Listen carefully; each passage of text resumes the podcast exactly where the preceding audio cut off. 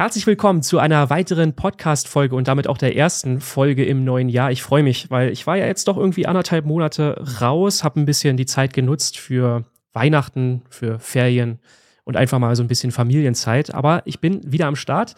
Eine neue Folge äh, von dem Landscape Hunter Podcast und zwar mit einem ganz speziellen Gast. Ich freue mich mega, dass es geklappt hat. Wir haben uns nämlich Ende letzten Jahres persönlich kennengelernt, kann man schon so sagen, auf Island. Ben Jaworski ist heute da. Hi. Hi, hi, na, was geht ab?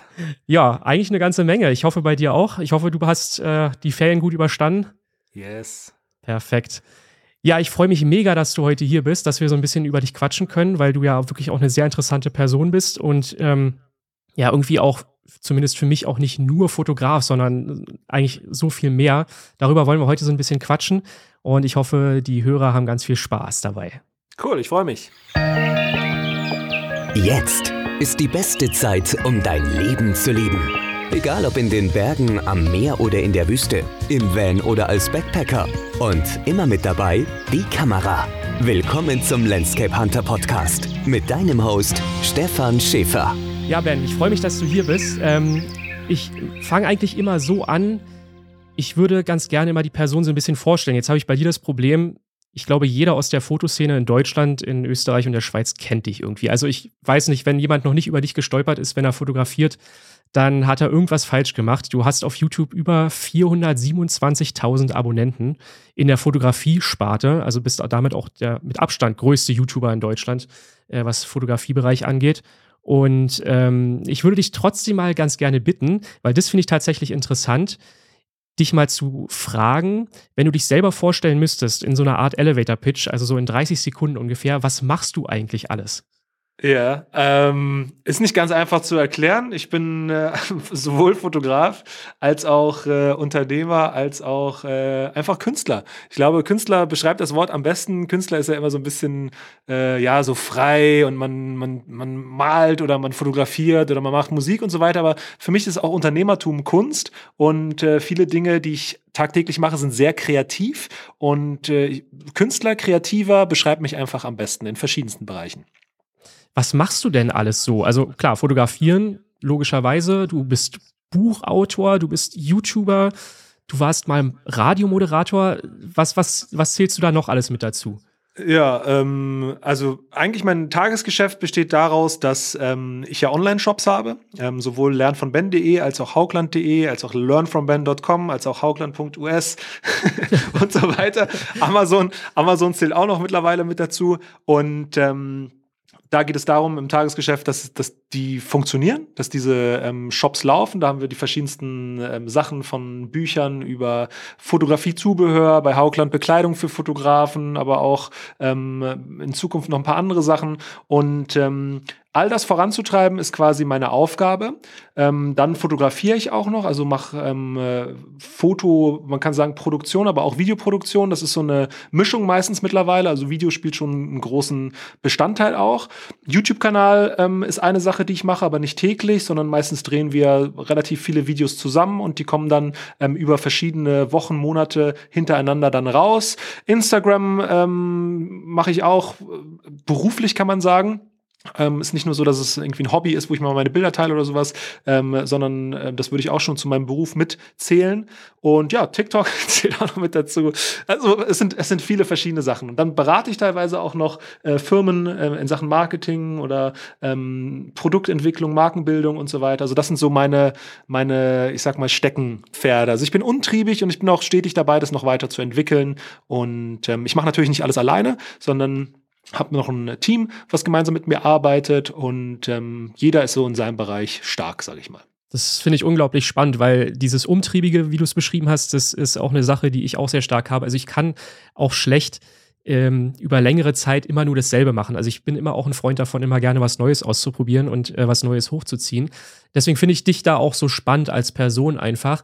Ähm, jetzt wäre für mich mal so die Frage, ich würde ganz gerne noch mal so ein bisschen an den Anfang gehen. Also ich habe ja schon ähm, erzählt, du warst früher mal Radiomoderator.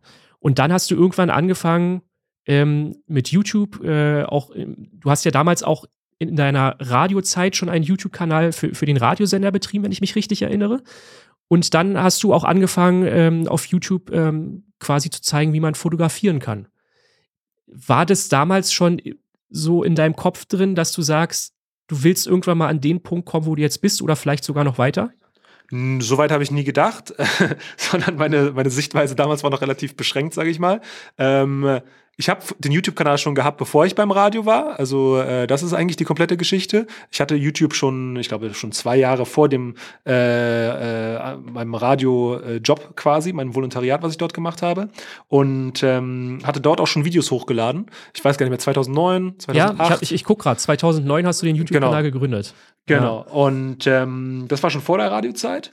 Und äh, ich bin dann über den YouTube-Kanal auch zum Radio gekommen tatsächlich, weil ich ah, okay. damals ein Video aufgenommen hatte und auch Fotos gemacht hatte für den Sender. Also ich war damals auch schon selbstständig als Fotograf und habe halt schon die verschiedensten kleinen Sachen gemacht. Und ähm, habe aber auch Erfahrungen noch gesammelt, also es war so meine Anfangszeit, kann man wirklich sagen. Und dann habe ich halt die Möglichkeit gehabt, beim Radio anzufangen. Das war auch schon immer was, was mich gereizt hat. Fernsehen, Radio, ähm, allgemein Medien und Fotografie ist ja jetzt auch nicht so weit davon entfernt. Und ähm, dann habe ich beim Radio gearbeitet und dann habe ich beim Sender den YouTube-Kanal hochgezogen mit meinem Kollegen Dan damals und ähm, dabei aber auch die Sendung im Radio moderiert. Damals war YouTube für Radio was ganz Neues, generell war YouTube was Neues, ähm, auch Social Media war was Neues, Facebook war was Neues, Instagram gab es, glaube ich, noch nicht zu dem Zeitpunkt. Ähm, und es war so dieser, dieser, dieser Start von dem Ganzen. Und ähm, da ich das beim Sender dann jede Woche auch gemacht habe, so nebenbei noch ein Video rausgehauen, oder wir viel mehr und das auch noch selber geschnitten haben, neben unserer normalen Tätigkeit noch im Radio, also konnten wir sehr viele Erfahrungen sammeln. Aber es ist auch anstrengend gewesen. Und mhm. irgendwann habe ich dann gesagt, komm, ich habe jetzt so viel gemacht, so viel gelernt. Wir haben 300 Videos, glaube ich, gemacht für den Sender in den Jahren. Ja, cool. Und ähm, auch alles Mögliche von mit Stars, Interviews, von richtigen Formaten, von Serien, die wir gedreht haben und so weiter. Alles natürlich auf einem Niveau, wie es damals noch so war. Aber ähm, trotzdem schon mit dem, ja, mit viel auch einfach Sachen ausprobieren und machen, also Sachen machen dürfen vom Sender aus. Also wir hatten viele Freiheiten. Auch ganz wenig Budget nur, aber dadurch haben wir gelernt, wie man mit ganz wenig viel erreichen kann trotzdem. Und ja, dann habe ich irgendwann gesagt, komm, warum soll ich das für den Sender noch machen? Ähm, kann ich ja jederzeit noch machen, wenn es nicht funktioniert mit meiner eigenen äh, Selbstständigkeit, mit meinen eigenen Sachen, die ich so umsetzen möchte, die ich noch als Ideen so habe, kann ich ja immer noch zurück zum Radiosender. Ich bin auch im Guten quasi auseinandergegangen. Damals mhm. habe halt von mir aus gekündigt, habe gesagt, hey, es war eine coole Zeit, aber ich fühle mich jetzt in meinem Lebensabschnitt nicht so, als ob ich jeden Tag hier äh, im, in der Kabine stehen möchte, quasi im Studio stehen möchte und den ganzen Tag moderieren möchte. Ich will reisen, ich will die Welt sehen, ich bin noch jung, let's go. So. Und mein Chef hat damals gesagt, okay, kann, ich, kann er nachvollziehen, schade, ähm, er würde mich gerne da behalten, aber okay, wenn ich irgendwann wiederkommen möchte, kann ich jederzeit wiederkommen. Und das ist auch eine coole Art, auseinanderzugehen, gab auch eine gewisse Art von Entspanntheit, sage ich mal. Und ja, dann habe ich schon in meiner Radiozeit angefangen, eben das aufzubauen im letzten Jahr ähm, wo ich auch die Gespräche schon geführt hatte, gesagt habe, ich überlege wegzugehen und äh, quasi mich selbstständig zu machen, habe das quasi alles parallel aufgebaut und dann 2013 ungefähr war das Ende 2013 habe ich dann gesagt ciao ähm, und dann war alles auch schon fertig. Dann habe ich mein erstes Buch schon geschrieben gehabt in der Zeit, dann habe ich äh, meinen ersten Videokurs fertig gehabt und meinen YouTube-Kanal wieder befüllt, kann man sagen. Wow, ja, also das alles nebenbei zu machen, ich weiß, wie es ist. Äh, ich habe ja damals auch bei Hertha gearbeitet und auch nebenbei. Ähm, du hast ja dann kaum noch Freizeit irgendwie so, ne? Also es ist ja dann wirklich deine Freizeit opferst du dafür, dass du dann halt deine Selbstständigkeit aufbaust. Warst du an dem Punkt, wo du beim Radio aufgehört hast, schon so weit, dass du äh, komplett davon leben konntest? Oder äh, brauchtest du die Extrazeit, die du beim durch den Wegfall des Radios gewonnen hast, um dann dorthin zu kommen, dass du sagst, hey, ich kann jetzt meinen Lebensunterhalt damit komplett verdienen? Nee, ich hatte damals zu dem Zeitpunkt schon so viele Einnahmen von YouTube und aber auch durch meine Videokurse und ich wusste, dass das Buch jetzt kommt und so weiter, dass ich mir eigentlich relativ sicher war, dass das funktionieren kann. Und auch damals war ich schon, habe ich schon die ersten Workshops angeboten und so weiter, ähm, dass ich einigermaßen prognostizieren konnte, dass es funktionieren wird. Wie es funktionieren wird, keine Ahnung, aber dass es funktionieren kann, war relativ sicher. Und dann habe ich gesagt, ja, Risiko ist gering, also let's go. Mhm. Und hast du dir damals schon so Gedanken darüber gemacht, so wirklich, wie könnte deine zukünftige Zielgruppe aussehen? Ähm, sind das auch heute eigentlich, äh, weil du hast ja damals mit, mit Fotografie-Themen für die Anfänger angefangen. Ist das auch heute noch deine Zielgruppe oder sagst du, du möchtest alle Fotografen irgendwo abdecken? Mm, alle Fotografen kann man nie abdecken. Zielgruppen war für mich jetzt nicht so besonders wichtig. Man lernt das auch so mit der Zeit so. Man wächst da irgendwie ein bisschen mit rein. Auch im Radio geht es ja um Zielgruppen und um seinen, ähm, seinen perfekten Hörer quasi, den man hat und den man auch ansprechen möchte. Also auch Radio macht man ja nicht für jeden. Ähm, zum Beispiel, ich war ja bei JamFM. JamFM ist ja Jugendradio eigentlich. Das heißt, man will eher jüngere Leute ansprechen in der werberelevanten Zielgruppe. man ja. will nicht die ganz Jungen ansprechen, aber man will halt auch nicht die ganz Alten ansprechen. Man ist jetzt nicht Paradiso oder äh, sonst irgendwie ein Sender für ältere Menschen, sage ich mal. Und ähm, Deswegen ja, ging es da auch schon immer um Zielgruppen. Ich habe das quasi von der Pike auf mit gelernt, auch, dass man sich nicht auf alle äh, versteifen sollte, sondern halt auf wenige. Ähm, und ja, Anfänger für mich interessant, weil ich ja selber auch irgendwann mal angefangen habe und quasi dann auch mal Fragen hatte von anderen Leuten. Ja, wie ist das? Welche Kamera soll ich mir holen und so weiter. Und dadurch hat sich das eigentlich ergeben, kann man sagen. Mhm. Ähm, aus heutiger Sicht ist es unterschiedlich, je nach Produkt. Also zum Beispiel Haukland hat eine andere Zielgruppe als Fotoreiseführer als äh, mein YouTube-Kanal vielleicht. Ne? Und äh, YouTube hat sich auch so verändert in den letzten Jahren, also in den letzten fünf Jahren würde ich jetzt sagen, ähm, dass es einfach auch komplett anders ist, wie ich heute Videos mache, als ich vor äh, zehn Jahren oder sowas Videos gemacht habe. Und auch damit hat sich quasi der Anspruch an mich selbst verändert und auch generell Sachen verändert. Genau. Also ich, man kann nicht sagen, dass alles, was ich mache, die gleiche Zielgruppe hat, sondern manche Sachen, die ich mache, haben eine Zielgruppe, eine andere Sachen, die ich habe, machen, haben eine andere Zielgruppe. Aber alles zusammen hat nie die gleiche Zielgruppe und ich spreche nie alle Fotografen an. Darum geht's auch nicht. Ja. Aber würdest du sagen, dass du deine verschiedenen Sparten, die du machst, dass da, da finden ja definitiv Überschneidungen statt? Und ist es dann zum Beispiel, ist dann YouTube für dich auch so eine Cross-Marketing-Plattform, so würde ich es jetzt mal nennen, für andere Sachen wie zum Beispiel Haukland oder den Fotoreiseführer wieder? Also, ja, ja, auf jeden Fall. Also ja. YouTube ist für mich eine reine Werbeplattform. Ähm, hat sich in den Jahren so verändert, dass es einfach für mich nicht mehr wirtschaftlich ist, YouTube zu betreiben, mhm. wenn es nicht eine Werbeplattform wäre. Ähm, jedes Video kostet mich Geld und jedes Video kostet mich mehr Geld, als ich äh, einnehme. Ja. Und äh, nicht nur das Geld, was ich quasi ausgebe, sondern auch das Geld, was ich in meine eigene Zeit investiere und anderweitig benutzen könnte. Äh, sagen wir, ich hätte jetzt einen normalen Beruf, also in Anführungszeichen normal, oder ich würde einfach kein YouTube machen, dann würde ich ja in dieser Zeit, wo ich sonst YouTube-Videos drehe oder die abnehme oder hochlade oder was auch immer damit äh, meine Zeit investiere, was um diesen Kanal zu tun hat, was anderes machen. Und in dieser Zeit würde ich dann bezahlt werden für diese Zeit. Aber ich werde dafür ja nicht bezahlt, sondern YouTube äh, bezahlt mich ja quasi mit den Werbeeinnahmen nachträglich, je nachdem, wie das Video performt hat, mit einem bestimmten Betrag. Und dieser Betrag reicht halt bei weitem nicht für das, was reingesteckt wird. Und das wird auch niemals reichen in dieser Sparte Fotografie, weil ja. Fotografie einfach nicht so Mainstream spannend ist in dieser Frequenz, in der man das betreiben müsste, damit es wirtschaftlich Sinn machen würde. Um es jetzt mal ein bisschen komplizierter ja. auszudrücken, aber ich glaube, du weißt, was ich meine. So. Ähm, und genau, deswegen ist für mich einfach die Entscheidung gewesen, entweder ich höre komplett auf mit YouTube oder ich benutze YouTube einfach weiterhin als ähm, Werbekanal, mit Mehrwert. Werbung ist ja nicht nur immer etwas Negatives, sondern ähm, ja. Werbung kann ja auch etwas Positives sein. Und ähm, wenn ich jetzt zum Beispiel bei Haugland einen Blogartikel schreiben würde über ein bestimmtes Thema, möchte ich ja, dass über diesen Blogartikel Leute etwas lernen. Und weil sie es bei Haugland gelernt haben, ist dann vielleicht so, dass man sagt, ich gucke mir Haugland auch mal an, finde das interessant, vielleicht finde ich da auch was, was mich quasi persönlich interessiert zum Kaufen. Ne? Ähm, und so würde dann sich dieser Blogartikel rechtfertigen. Und ähnlich ist es auch auf YouTube. Ich biete quasi Content an und Informationen an und Mehrwerte an für die Zuschauer. Ich unterhalte die Zuschauer und ähm, ich gebe ihnen einfach die Möglichkeit, etwas zu gucken, was es sonst nicht gibt.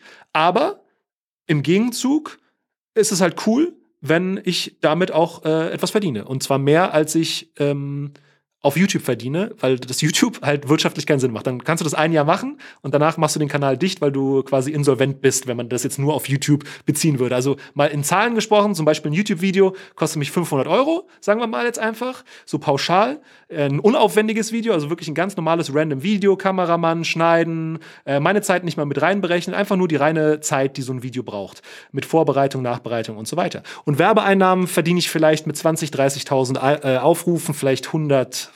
150, 200 Euro mhm, maximal. Ja. So, ne? Und dann kannst du das hochskalieren. Okay, mit 300.000 Aufrufen verdienst du dann vielleicht mal 1000 Euro.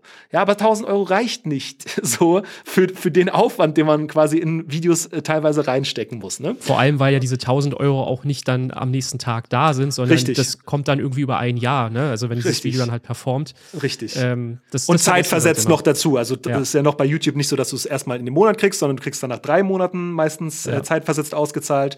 Und dann ist es ja auch so, dass es schwankt. Ne? Dann ist mal Juli oder mal Juni. Die Leute sind im Urlaub, gucken nicht so viel YouTube-Videos oder man macht ein aufwendiges Video und es interessiert nicht so viele Leute. Und dann verdienst du halt zum Beispiel jetzt mit 300.000 Aufrufen, was schon sehr, sehr viel ist, was bei mir mhm. nicht viele Videos machen, 300.000 Aufrufe, ähm, verdienst du dann vielleicht nur 400 Euro. Aber du musst ja irgendwie planen und deinen Alltag zurechtbekommen und so weiter. Und das funktioniert halt auf YouTube nicht. Deswegen ja. ist YouTube für mich seit eigentlich fünf Jahren, kann man sagen, nur noch ein, ein Werbekanal, genauso wie auch Facebook oder auch Instagram, ähm, den ich mit Mehrwert bespielen möchte. Ich möchte, dass da cooler Content kommt. Ich möchte dort Sachen äh, bringen, die Leute inspiriert und ähm, wo Leute Bock haben, das auch zu gucken. Aber trotzdem, da muss Werbung rein.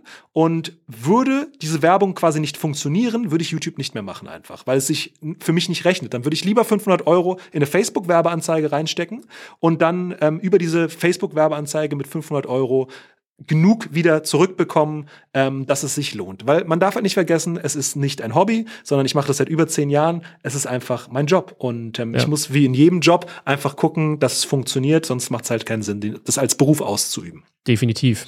Hast du das Gefühl, dass äh, auf YouTube so ein bisschen der Fotografiemarkt gesättigt ist? Also ich habe zum Beispiel letztens mal ein Video von Stefan Wiesner auch gesehen, der hat auch gesagt, ähm, man merkt einfach, dass so ein bisschen jetzt diese steigende Kurve abflacht, weil ähm, jetzt ja auch YouTube schon eine ganze Weile existiert und ähm, ja, die Leute im Prinzip alle Themen auf YouTube schon mal irgendwo gesehen haben. Es gibt nicht mehr wirklich was Neues, zumindest was so Tutorials und Lernen der Fotografie angeht. Ähm, siehst du das auf deinem Kanal auch so ein bisschen, dass da die Klickzahlen zurückgehen? Weil ich zum Beispiel bei mir merke es extrem. Also wenn ich das vergleiche mit vor drei Jahren, da ist schon im, im Vergleich, wie groß der Kanal ist seitdem, ja. äh, sind die Klicks schon zurückgegangen. Also ich kann es noch auf längere Sicht einfach immer betrachten, weil ich es ja schon seit über zehn Jahren mache und auch mit verschiedenen Kanälen äh, ja gemacht habe und auch immer noch mache. Ich habe ja auch noch einen englischen Kanal. Ich habe einen deutschen Kanal. Ähm, auf Haugland haben wir noch einen YouTube-Kanal. Beim Radio habe ich einen YouTube-Kanal gemacht. Ähm, mein Privatkanal quasi, ähm, Ben seine Welt, mache ich YouTube-Videos und auch ganz unterschiedlich. Ich habe viele Sachen getestet. Und deswegen kann ich einfach sagen, dass es nicht von der Fotografie abhängt, sondern einfach von der Person abhängt. Also irgendwann ist eine Person quasi äh, so bekannt, dass man nicht mehr bekannter sein kann in diesem Bereich. Weißt du, mhm. also äh, ja. es ist quasi so, wenn du Joko und Klaas bist, kannst du nicht mehr bekannter sein. So, also ähm, das heißt, was, was bleibt denen übrig? Entweder sie machen das für ihr Leben lang weiter, was sie jetzt machen, und dann Tendenz aber sinkend eher, ähm, oder sie machen was anderes, oder es kommt halt jemand Neues her, ein neues Gesicht, was das alles wieder macht, was die schon mal gemacht haben, so nach dem Motto. Und ähm, jetzt zum Beispiel auf Stefan gesprochen, ähm, Stefan Wiesner, ähm, er hat ja später angefangen als ich. Das mhm. heißt, er hat diesen, dieses Wachstum und dieses professionelle ähm, Machen von YouTube-Videos später quasi gemacht. Und als ich es gemacht habe, ähm, fanden Leute das, was ich gemacht habe, gut oder nicht gut. Sie sind aber quasi damit dann aufgewachsen. Und irgendwann war dann der Punkt erreicht, da haben sie schon von mir alles Mögliche gehört und sind ab einem bestimmten Level. Und dann wollen sie vielleicht auch mal ein neues Gesicht. Und Stefan hatte zum Beispiel dann diese Lücke gut gefüllt und ähm, hat auch Content, der dann vielleicht auch andere Leute anspricht, der ähm, vielleicht auch äh, durch seine Art, weil er ein bisschen älter ist, ein bisschen ruhiger ist, auch ähm, nochmal andere Menschen vielleicht anspricht, die sich dafür interessieren. Aber irgendwann ist der Punkt erreicht, da macht er das schon so lange, dass es quasi ja, dann, dann ist der, der Deckel, sag ich mal, erreicht oder der, der, der, die, das Wachstum, sag ich mal, erreicht. Und dann kannst du halt in diesem Bereich nicht mehr wirklich weiter wachsen. Und dann wird's für einen selbst auch schwieriger, ähm, sich zu überlegen, was mache ich? So, ne? Weil ja du kannst nicht zum 15.000. Mal jetzt äh, erklären, wie du das und das und das machst. Ähm, und dann geht's halt darum, Formate zu entwickeln. Und er hat ja zum Beispiel ein ganz äh, äh gut ankommendes Format, äh, so, wo es um Fotonews geht. Mhm. Das ist jetzt auch kein neues Fotoformat, so gab's auch schon vor zehn Jahren so. Aber so wie er es halt macht, auf seine Art und Weise, das funktioniert und das finden die Leute interessant und das werden die sich auch noch angucken. Aber es wird halt kein riesiges Wachstum einfach ähm, dort geben, weil irgendwann halt es erreicht ist, sage ich mal. Und das ist bei meinem Kanal ganz genauso. Und das weiß ich aber auch realistisch schon einfach auch seit Jahren. Und ähm, damit muss man sich dann halt abfinden. Und das ist okay. Ähm, und deswegen ist für mich YouTube auch kein Geschäftsmodell als mhm. alleiniges, weil es ist ein Hype-Modell. Weißt du, du hast einen Hype, Leute finden Content gut und es wird dann jemand Neues geben, der wieder genau die gleichen Themen erzählt, weil du kannst ja auch nicht neue Sachen erzählen. Also Fotografie entwickelt ja. sich ja nicht so weiter, dass du das Rad neu erfinden könntest. Ähm, du kannst anders erzählen quasi eine, eine, eine Variation reinbringen. Aber am, irgendwann ist dieser Punkt dann erreicht, nach drei, vier Jahren, dann ist der Hype halt, sage ich mal, nicht vorbei, aber er flacht ab. So, und es kommt halt nichts mehr nach. Und das geht jedem so. Jeden, der auf YouTube ist, ich kenne viele YouTuber und ähm, bin quasi mit denen auch groß geworden. Auch damals ähm, durch diesen ganzen Aufstieg von YouTube und ähm, die ganzen Netzwerke und auch durch meine Radio-Connections mit vielen Künstlern. Es ist egal, ob du auf YouTube bist, ob du ein Musiker bist oder was auch immer. Irgendwann bist du einfach an einem Punkt, da kennen dich die Leute, da bist du bekannt genug und ähm, dann ist aber das Wachstum auch vorbei. Also Wachstum ist ja nicht unendlich quasi. Es sei denn, du würdest ähm, was komplett Neues quasi machen und neue Märkte zum Beispiel erschließen. Was ich ja mache, indem ich englische Videos zum Beispiel auch mache, weil ich dann das, was ich auf Deutsch habe, auch projizieren kann auf Englisch zum Beispiel. Oder halt auch TikTok, ne? Also das ist ja vielleicht jetzt kein neuer Markt. Genau, es sind aber andere Sinn, Zielgruppen aber sind, genau, einfach. Ja, ja. Genau, es sind vielleicht andere Zuschauer, andere Formate, andere Länge. Also zum Beispiel, wenn ich jetzt auf ein, ein TikTok-Video mache, ist das einfach nur kürzer. Äh, aber der Inhalt ist ja theoretisch gleich. Ich kann manchmal in dieser Kürze nicht alles erzählen, so ausführlich. Dafür gibt es dann YouTube. Was man bei TikTok halt nicht vergessen darf, ist halt nicht monetarisiert. Das heißt, es ist auch nicht wirklich interessant. Ja. Ähm, äh, man kann teilweise Werbekooperationen und was auch immer machen. Aber auch das hat alles seine Zeit, alles seinen Hype. Genauso wie Instagram seinen Hype hatte und der zurückläuft. Facebook hatte seinen Hype und läuft zurück. Aber man muss auch überlegen, es hat immer, es sind immer so Wellen. Bewegung. Ne? Es geht runter und dann geht es wieder hoch und dann geht es wieder runter und dann geht es wieder hoch. Und am Ende, ich als Creator kann einfach dann nur sagen, ja, ich mache halt das, worauf ich Bock habe und dann juckt mich das eigentlich auch nicht, ob es gerade hoch oder runter geht. Und solange mein Geld quasi nicht von YouTube kommt und es abhängig ist, ob es gerade hoch oder runter geht, ist es mir eigentlich auch egal. Und äh, damit habe ich mich vor ich, ungefähr fünf Jahren abgefunden, kann man sagen. Ja, ja. Und habe dann auch gesagt, komm, dann investiere ich auch meine Hauptzeit nicht in YouTube, was quasi schwankt und auch abhängig ist von genau dieser Plattform und von diesen Werbeeinnahmen, sondern konzentriere mich halt darauf, andere Sachen aufzubauen und auch meine Zeit halt da reinzustecken und ja, mich davon so in gewisser Art und Weise unabhängig auch zu machen, auch emotional unabhängig, ne? Weil klar, am Anfang ist das schon etwas, wo du dann so denkst, ja, Kacke, was mache ich jetzt? So, ne? Das ist ja etwas, was ich mir aufgebaut habe, aber das ist halt egal ob Musik, ob du Schauspieler oder whatever in der Medienindustrie auch bist, YouTube zähle ich auch dazu, Instagram zähle ich dazu, ähm, irgendwann ist einfach der Punkt dann, wo es halt gesättigt ist. Also wenn du gewachsen bist, das ist schön, aber irgendwann kannst du nicht mehr in dieser Geschwindigkeit wachsen oder auch äh, generell einfach noch mehr Leute. Also ich kann ja nicht sagen jetzt, ja, jetzt fotografieren 200.000 Leute in Deutschland statt 100.000 ja. Leute, so ja. weißt du, also ist halt nicht ja, so. so. Und vor allem, weil ja auch immer mehr so Richtung Handyfotografie geht. Ne, genau, muss man auch ganz das noch sagen. dazu. Genau, also, das noch dazu. Ja. Wie ist es denn eigentlich dann dazu gekommen? Also du hast jetzt diesen YouTube-Kanal ja dann auch aufgebaut und dann hast du dir irgendwann gesagt, okay, du möchtest dich natürlich auch selbst stetig immer verbessern und, und das Produktionslevel irgendwie anheben. Dann kam ja irgendwann auch diese richtig fetten Dokumentationen, die du gedreht hast. Also Jaworski Around the World ähm, war ja so ein ganz großes Ding, was auch einen ziemlich großen Hype ausgelöst hat, würde ich jetzt mal behaupten, in, in, in Foto Deutschland. Also da okay. wurdest du ja, wurdest du ja wirklich auch sehr, sehr stark für gefeiert. Ähm, wie, wie ist es dann oder wie, wie plant man so eine Dokumentation? Und ähm, hat sich das am Ende aus deiner Sicht dann auch gelohnt, diesen, diesen krassen Mehraufwand zu betreiben, um am Ende dann ähm, eventuell auch wirtschaftlich da besser rauszugehen? Also, ich habe das gar nicht so als Hype tatsächlich mitbekommen. Klar haben die Videos mal ein paar mehr Aufrufe gekriegt, aber ich kann mich äh, daran erinnern, dass äh, ich auch an einem Punkt war, wo ich gesagt habe, damals, als zum Beispiel die Südafrika-Folge da rausgekommen ist, also es kam ja, glaube ich, erst Schottland, dann kam Norwegen, dann kam Südafrika. Und manchmal habe ich die Sachen aber halt auch schon ein halbes Jahr, dreiviertel Jahr vorher gedreht. Das heißt, ich war emotional gar nicht mehr so da drin. Ja. so, weißt ja, du, also ja. selber. Ähm, und dann kommen die Videos halt raus und dann sind die halt draußen, aber das, mein Leben geht halt weiter. Ich bin in meinem Kopf quasi in einem ganz anderen Projekt schon wieder drin, ähm, wenn die Sachen rauskommen. Deswegen habe ich das gar nicht so mitbekommen.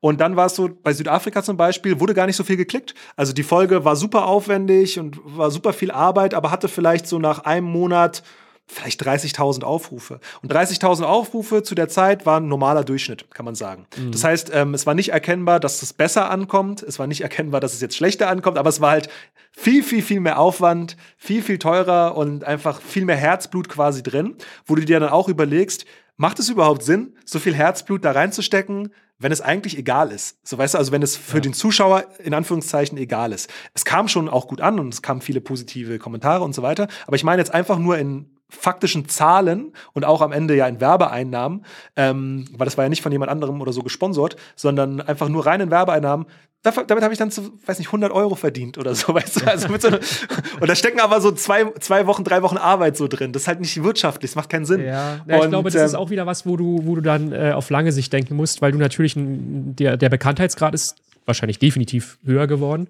Ja. Und du hast dann halt deine anderen Produkte, die du dann halt so verkaufst. Wahrscheinlich hast du dadurch auch wieder ähm, ja, einen neuen Kundenstamm irgendwie gewonnen. Ne? Oder genau, wenn du, wenn du sowas hast. Genau, wenn du sowas hast. Das ist ja der Punkt. Wenn du sowas nicht hast, dann äh, ist es halt nicht sinnvoll. Und ähm, da muss man halt überlegen, wie oft kann ich sowas machen? Mache ich sowas überhaupt noch und so weiter. Und dann haben wir mhm. ein letztes Projekt ja gemacht, das war das Deutschland äh, Around the World quasi. Das haben wir nochmal mit einer Kinotour gemacht, weil wir dann auch überlegt haben, da können wir wenigstens Geld für die Produktions, äh, für den Aufwand quasi nochmal querfinanzieren, wenn wir das schon nicht mit Werbepartnern machen, sondern einfach dann zum Beispiel über eine Kinotour, wo wir dann mit den Tickets nochmal Geld verdienen. Wobei man auch sagen muss, bei einer Kinotour musst du ja auch mieten, du ja. hast die Reisekosten, du hast Hotelkosten. Also am Ende ist das, machst du vielleicht 1000 Euro oder sowas pro Tag, dann, äh, wenn du in der Stadt bist, also 5000 Euro, 5000 Euro für zwei, drei Wochen Produktion ist immer noch viel zu wenig, so weißt ja, du. Also ja, es lohnt klar. sich einfach nicht in Relation.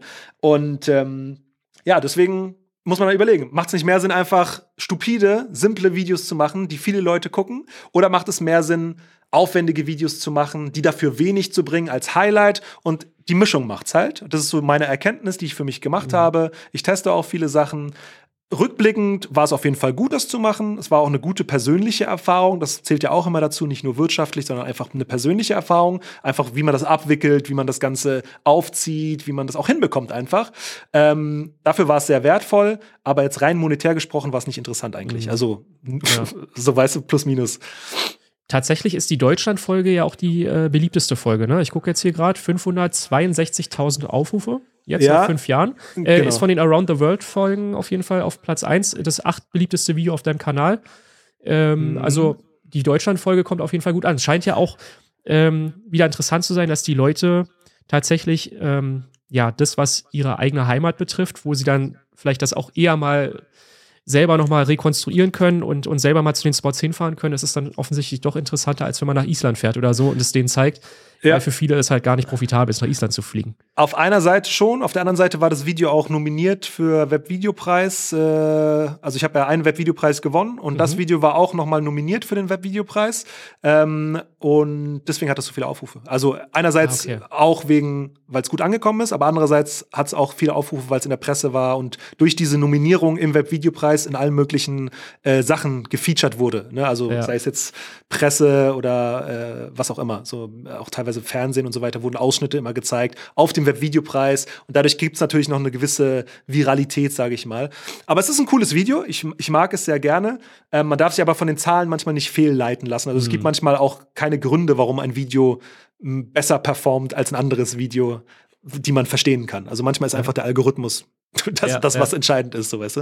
Und der, der ändert sich ja auch ständig. Ne? Also ich habe letztens mal so ein Video darüber gesehen, wie so der jetzige YouTube-Algorithmus funktioniert. Fand ich super spannend. Ähm, wurde aber auch direkt gesagt, yo, in, in, zwei Monaten kann das halt schon wieder ganz anders aussehen. Genau. Ähm, das ist halt super schwierig. Mich würde mal interessieren, bei so einer Dokumentation, mit was, also wie viele Leute seid ihr dann in dem Team, die dann unterwegs sind? Bist du mit einem Kameramann unterwegs oder sind da drei Leute noch im Hintergrund? Wie, wie sieht sowas aus? Wie muss man sich das vorstellen?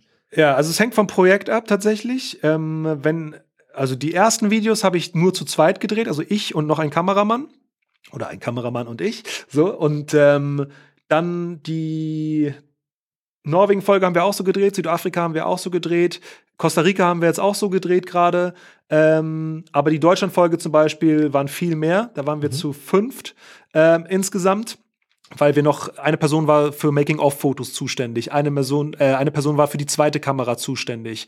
Ähm, das ist aber alles am Ende eine Budgetfrage, ne? weil wir gesagt haben, okay, wir wollen das auch im Kino zeigen, wir wollen eine Kinotour quasi machen, dann filmen wir das auch aufwendiger mit zwei Kameras, aber es ist halt doppelt so teuer, wenn du es mit zwei Kameras filmst und auch doppelt so viel Arbeit, wenn du es später sichten musst und schneiden ja. musst halt. Dann haben wir es in 4K damals auch schon gemacht und so weiter. Ähm, ist jetzt auch schon fünf Jahre, glaube ich, her oder sowas. Ne? Mhm. Ne? Also für die Zeit war 4K schon auch weit und die Rechner sind schon in die Knie gegangen damals mit dem Material. Ähm, vor allem über eine Stunde. Aber ja, das war halt so das, was wir machen wollten. Und äh, so ist dann halt auch der Aufwand. Und wenn wir beim Fernsehen, ich habe ja auch mit dem NDR vier Folgen je 45 Minuten über Deutschland gemacht, ähm, da waren wir zu, also da waren drei Leute. Da ist dann Regie, äh, Kamera, Ton dabei und sogar noch einen Redakteur. Also sogar vier. Vier Leute plus ich. Ja. Genau. Ja, krass.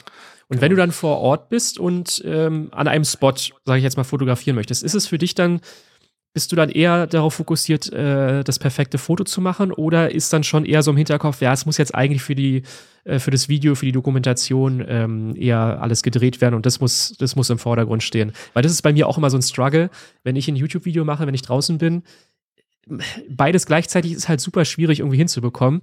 Und äh, dann ist immer so die Frage, macht man jetzt lieber das perfekte Foto oder kümmert man sich eher darum, noch den einen coolen Behind-the-Scenes-Shot irgendwie noch zu bekommen fürs Video?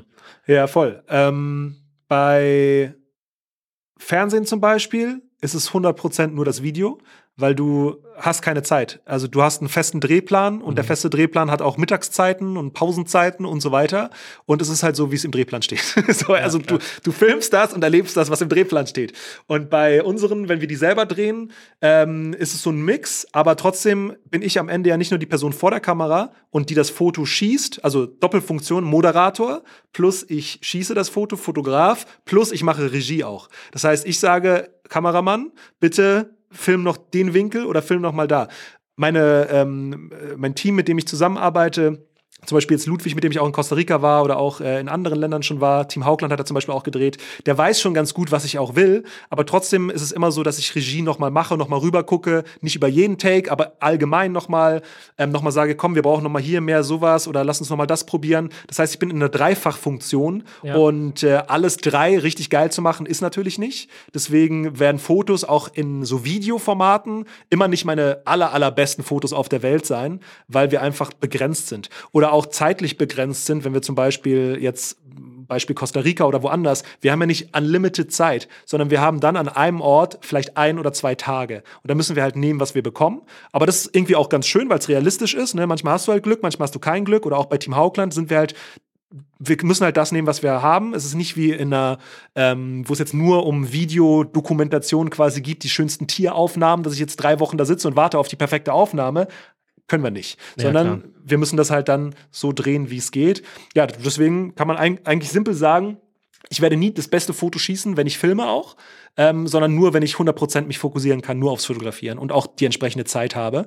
Aber ist halt nicht immer möglich und ähm, so dieser Kompromiss, funktioniert trotzdem ganz gut, finde ich. Also ich habe mich damit abgefunden. Äh, auch so von dieser, von dieser perfektionistischen Denkweise habe ich seit vielen Jahren abgelehnt, äh, abgelegt auch und abgelehnt, dass einfach immer alles das Beste sein muss und das Perfekte. Es reicht auch manchmal, wenn es für deine eigenen Ansprüche nur 80 Prozent ist. Aber für jemand, der dich gar nicht kennt oder auch das Video jetzt einfach nur sieht aus Zuschauersicht, für den reichen deine 80 Prozent schon. Also deine eigenen 80 Prozent Erwartung an dich selbst, so weißt du? Ja. Ähm, und an das, was du kannst. Für den reicht das völlig. Für den ist das schon super unterhaltsam Unterhaltung und äh, der Unterschied würde gar nicht auffallen. So. Mhm. Ja. Deswegen lieber raus, lieber raushauen, lieber rausbringen und ähm, es wird trotzdem. Und äh, selbst wenn du 100% gibst und 100% zufrieden bist, es wird trotzdem Leute geben, die es nicht gut finden. Und dann, ja, ist das halt so, ist auch egal. Werbung. Der Sponsor der heutigen Folge ist LexOffice. Mit LexOffice kannst du deine Steuerangelegenheiten ganz einfach erledigen. Denn LexOffice ist ein Programm, was du im Browser nutzen kannst. Es gibt auch eine eigene App dafür und du kannst all deine Belege ganz praktisch einscannen über die Kamera von deinem Smartphone. Du kannst Rechnungen selber schreiben und sie direkt aus dem Programm verschicken. Du kannst all deine Einnahmen und Ausgaben im Dashboard sehen und dir wird auch sofort live berechnet, wie viel du für deine Steuer zurücklegen solltest. Natürlich kannst du das Ganze dann ganz einfach über Elster direkt an dein Finanzamt schicken oder aber du lässt deinen Steuerberater nochmal rüber gucken, dem kannst du einen extra Zugang nochmal geben und das alles nochmal überprüfen lassen. Aber auf jeden Fall ist LexOffice eine super Arbeitserleichterung, wenn du deine Steuern ganz einfach machen möchtest und das Ganze dir aber eigentlich vom Thema gar nicht so sehr liegt. Denn LexOffice übernimmt das meiste für dich. Also auf jeden Fall mal abchecken. Der Link dazu ist unten in den Show Notes. Äh, jetzt bist du ja von deinen, die Videos machst du jetzt schon eine ganze Weile. Du hast auch gesagt, das erste Buch hattest du schon fertig geschrieben, bevor du überhaupt wirklich komplett in die Selbstständigkeit gegangen bist. Ja. Ähm, dann kam ja irgendwann auch die Fotoreiseführer. Mhm. Wie ist es dazu gekommen? Also, wie, wie, wie ist die Idee dazu entstanden? Und ähm, jetzt sind ja inzwischen auch fünf Bücher draußen, also vier für Deutschland, ne? West, genau. Ost, Süd und Nord. Und genau. dann nochmal Österreich, Schweiz. Genau. Ähm, ja, ich, ich würde dich erstmal mit der einen Frage belassen. Ich habe ich hab gleich eine Frage dazu, aber wie, wie ist die Idee dazu äh, gekommen, äh, so, so einen Fotoreiseführer zu machen? Also die Idee war schon Ewigkeiten auf dem Tisch, schon vor sieben Jahren oder sowas hatte ich die Idee gehabt, damals noch als App tatsächlich. Ich hatte mich auch mit äh, App-Entwicklern schon zusammengesetzt gehabt, hatten schon darüber gesprochen gehabt, aber es hat wirtschaftlich keinen Sinn gemacht, eine App zu machen, weil du einfach zu viel entwickeln musst. Leute wollen für eine App nicht so viel Geld bezahlen und ähm, Handys wechseln sich dauernd, jedes Jahr kommen neue Handys, die Bildschirme werden größer, kleiner, du hast dauernd laufende Kosten, kriegst diese laufenden Kosten aber nicht rein. App wäre mein Lieblingswunsch quasi gewesen, einfach weil digital, weil cool, aber eben für so einen kleinen Markt Deutschland nicht wirklich relativ, äh, nicht wirklich lukrativ umsetzbar, so dass es sich einfach rentiert, sowas überhaupt auf die Beine zu stellen. Mhm. Und ähm, trotzdem wollte ich die ganze Zeit einfach ein kuriertes oder kuratiert heißt es, glaube ich, kuratiertes ähm, Sammelsurium aus Spots einfach haben, ähm, die einfach geil sind, wo ich sage, ich gucke mir das an, ob das jetzt eine App ist oder ob es ein Buch ist, völlig egal. Guck mir die an und weiß einfach, wo ich hin muss und was es da gibt und was für äh, äh, Sachen ich beachten muss. Alles halt auf einen Blick. So, und dann war halt ähm, irgendwann einfach auf dem Tisch, lass uns das als Buch einfach machen, als Buchprojekt, auch über mehrere Teile, dann können wir das ausführlich auch machen ähm, und ähm, haben nicht so irgendwie, dass wir auf Seitenanzahl oder sowas begrenzt wären. Wir hätten es ja nur ein, ein Deutschlandbuch quasi machen können, aber dann wären wir mit den Seiten nicht wirklich hingekommen, ja. ähm, hätten auch die Bilder nicht so groß machen können und so weiter. Und Idee war auch, dass es losgelöst wird ein bisschen von mir. Also das erste Buch habe ich ja noch selber geschrieben, das zweite Buch habe ich auch selber geschrieben und ich glaube 25 Prozent hat jemand anders geschrieben. Das dritte Buch hat komplett jemand anders geschrieben, das vierte Buch hat jemand anders geschrieben, das fünfte Buch hat auch jemand anders geschrieben. Ich lese das zwar Korrektur, mache äh, auch noch Verbesserungen und so weiter, aber Ziel war, dass wir quasi Sachen erschaffen, die losgelöst sind von mir mit meiner persönlichen Zeit als Autor und auch persönlichen Zeit als ähm, ja als als Mensch einfach, damit ich Zeit habe, mich um andere Sachen zu kümmern. Und ähm, das hat hier jetzt schon sehr gut funktioniert. Das heißt, wir bringen das eigentlich wie ein Verlag eher raus, kann man sagen. Und es geht nicht darum, dass ich quasi die Bilder da drin geschossen habe, weil das war die Ursprungsidee. Ich schieße die Bilder, ich ja. besuche alle Spots, wir machen zu jedem Spot ein Video. Dann habe ich mir das einmal so durchgerechnet, also nicht nur finanziell, es ist todesteuer, so ja. wenn du 200 Spots besuchen ja, musst, klar. sondern auch zeitlogistisch mäßig. Ähm, ich habe ja dann äh, meinen Sohn äh, bekommen und oder wir haben unseren Sohn bekommen. Das heißt, ich bin auch Vater und habe keinen Bock, 200 Tage auf Reisen zu sein, weil wenn du es dir mal in Zeit dann einplanst und selbst wenn du zwei Spots am Tag machst, bist du dann 100 Tage unterwegs. Willst du das wirklich? Ähm, deswegen habe ich dann gesagt, gut, dann müssen wir das mit anderen Leuten machen. Ja, und so hat sich die Idee dann immer weiter äh, manifestiert. Ich weiß nicht, das erste Buch ist vor drei Jahren oder so, glaube ich, rausgekommen. Oder auf jeden Fall haben wir schon vor drei Jahren daran gearbeitet und die Idee ist schon, weiß nicht, sechs Jahre alt oder sowas. Oder fünf Jahre, ich weiß es nicht. Ja, krass. Genau. Und dann äh, haben wir jetzt quasi für, für jeden Spot hast du dann quasi immer jemanden aus der Community gefunden, der dann dort ähm, ja, seine, seine Fotos dann zur Verfügung gestellt hat? Oder wie hat es dann genau Das haben wir am Anfang gemacht und dann haben wir aber irgendwann festgestellt, dass es super zeitaufwendig ist und auch unzuverlässig teilweise einfach ist, weil nicht jeder ist halt beruflich Fotograf oder äh, ja. generell hat so diese Zeitmanagement-Fähigkeiten, die ja, wenn du sagst, ich brauche das in zwei Tagen, bitte, das Foto, ja. in dieser Auflösung, dir das auch ähm, zu machen und am Ende ist es mehr Arbeit, wenn du das äh, äh, immer hinterher äh, quasi hinterherlaufen musst den ganzen Bildern, als wenn du dir einfach Bilder kaufst von woanders. Und ähm, wir haben dann irgendwann gesagt, komm, lass uns einfach die besten Bilder quasi von den Leuten nehmen ähm, also wenn Leute das zur Verfügung stellen können und die uns auch gute Vorschläge geschickt haben, sowohl von Location als auch Motiv, ähm, dann bekommen die den Platz auch in dem Buch, können sich quasi verselbstständigen, äh, verselbstständigen, verwirklichen in dem Buch und ähm, haben auch noch äh, preismäßig ähm, was bekommen. Also äh, wir haben dann zum Beispiel Gutscheine für den Shop gegeben und so weiter, ähm, um das Ganze auch zu bezahlen und aber auch zu finanzieren, weil wir müssen ja so ein Buch erstmal vorschießen komplett und auch erstmal gucken, wie viel gibt es überhaupt. Also ich spreche jetzt vom ersten Buch tatsächlich, ja. ähm, also von vor drei Jahren ungefähr. Und ähm, genau, dann haben wir aber einen Mix gemacht schon von Anfang an, gesagt halt, okay, wir haben Spots von Leuten, wir können ja auch selber recherchieren, ist ja nicht so, dass wir dumm sind und nicht wissen, wie wir Spots finden quasi.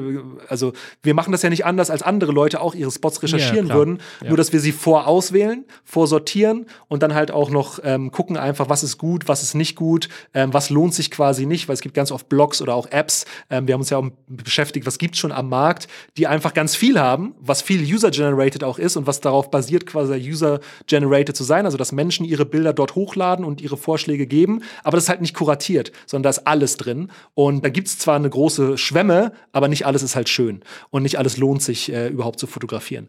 Und ähm, genau, deswegen haben wir das so gemacht. Und jetzt für die letzten zwei Bücher haben wir tatsächlich dann ich weiß nicht mehr, wie viele Leute da jetzt tatsächlich noch mitgewirkt haben von draußen, also von extern, sage ich mal, wirklich Fotografen, vielleicht pro Bundesland acht oder sowas. Genau, aber Ursprungsidee war alle Spots, aber da haben wir beim ersten Buch halt gemerkt, das funktioniert nicht und es ist äh, einfach nicht für uns machbar, dass wir so lange immer auf Bilder warten oder auch auf die entsprechende Qualität warten der Bilder. Jeder hat die Möglichkeit, seine Bilder einzusenden und wenn die cool sind, finden die auch statt. Ähm, aber da halt nicht immer gute Vorschläge waren oder die Bilder nicht ausgereicht haben von der Qualität, um sie zu drucken oder in ein Buch reinzubringen, haben wir dann irgendwann gesagt, dann gehen wir auf Stockfotos und wenn es gar keine Fotos gab von der Location, was auch oft vorkam, haben wir gesagt, einer aus unserem Team muss da hinfahren und dann haben wir eine Woche quasi immer geplant, das war so die Endphase des Buches, ja. dann ist jemand losgefahren und ist dann eine Woche durch die Republik gefahren und hat die Spots fotografiert. Ach, krass, und, ja. ja, ja, aber das ist super teuer, ne? Ja, du musst dir ja vorstellen, jeder, jeder Tag kostet dich dann, keine Ahnung, wie viel, äh, 100 Euro. Ähm, ähm, plus, plus die Gage äh, der Person, die das noch fotografiert. Und ähm, rein wirtschaftlich würde das für so ein Buch, wenn du das mit allen Spots machst, überhaupt keinen Sinn machen. Also ja, so viele Bücher verkaufen wir auch gar nicht davon, dass es sich überhaupt rentieren würde. Also das ist ja schon mal ein großer Vorteil, dass ihr das äh, quasi selbst verlegt, ne? das Buch. Äh, genau. Wenn ihr jetzt mit einem anderen Verlag arbeiten würdet, äh, wäre ja nur noch ein, ein Bruchteil dessen, ja, was, was, ihr dann überhaupt bekommen würdet. Stand auch auf dem Tisch. Also ich habe ja vier Jahre, äh, vier Jahre sage ich schon, vier Bücher mit dem ähm, Haugland, äh, mit dem mein, mein, mein Brain ist heute schon äh, washed. Ähm, vier Bücher habe ich mit dem Humboldt Verlag gemacht. Ja. Ähm, ich glaube, es sind vier. Und es stand auch zur Debatte, ähm, diese Fotoreiseführer mal mit dem äh, Verlag zu machen. Aber es lohnt sich einfach nicht, es rentiert sich nicht. Ja. Und wir haben damals den ähm, Bildband schon selber verlegt und dann haben wir mit dem ersten Buch gesagt, komm, jetzt gucken wir, wie das so funktioniert. Alles selber auf eigener Website, auf Amazon und so weiter. Ähm, auch bei Händlern haben wir dann durch Haugland auch ähm, Connections gehabt. Und ja, so haben wir dann die anderen vier Bücher auch noch quasi ähm, selber verlegt. Und jetzt sind es fünf und jetzt haben wir so eine Sammleredition noch. Kommt super an, die Bücher, werden gut angenommen. Die Leute sind super happy. Klar gibt es immer wieder Nörgler auch, dass, die sich beschweren, dass es quasi Stockfotos sind, aber es mhm. ist einfach realitätsfern, diese ganzen Bilder, diese Schwämme an Bildern, die auch da drin sind, weil wir haben ja pro Spot drei Bilder, die wir abbilden wollen, um einfach verschiedene Perspektiven auch zu zeigen, ja. dass wir die alle quasi selber fotografieren oder sogar, dass ich sie selber fotografiere, ist einfach nicht umsetzbar, es wäre nicht möglich. Ja, ja, verständlich. Genau. Ja, klar. Und es geht dann eher ums Produkt wieder, als um die Perfektion dahinter. Weißt du, also es geht nicht darum, dass ich perfektionistisch alle Bilder äh, fotografiere, alles schreibe, das Layout dafür mache, mich hinsetze und lerne, wie man ein Cover noch designt oder was auch immer mit Text und InDesign und ja. das dann zur Druckerei bringe, mich dann an die Druckpresse stelle. Das ist einfach fernab. Wir sind ein Team und wir arbeiten im Team. Jeder hat seine Stärke und wenn einer auch gut Texte schreiben kann, warum soll der nicht die Texte schreiben? Warum muss ich die dann schreiben selber, wenn der sie genauso gut schreiben kann, weißt du? Ja, vor allem auch gerade mit den Fotos ist es ja, man kann es ja auch als Ansporn sehen, dass man äh, sagt, sagt, hey, ich fahre jetzt zu dem Spot und mache ein besseres Foto. Auf jeden Fall, dafür ist es ja auch da. Ne? Es geht also, nicht darum, dass genau. in dem Buch die besten Fotos drin sind, ja, sondern dass ja. man verschiedene Perspektivideen bekommt, wie kann es vor Ort aussehen. Es gibt ja auch zum Beispiel Location Scouts im ähm, Filmbereich, also ja. die sowohl für äh, Häuser als auch für Landschaften, als auch für was auch immer, für Pro äh, Produktion die Locations suchen und ähm, dann quasi vermitteln an die Produktionsfirma.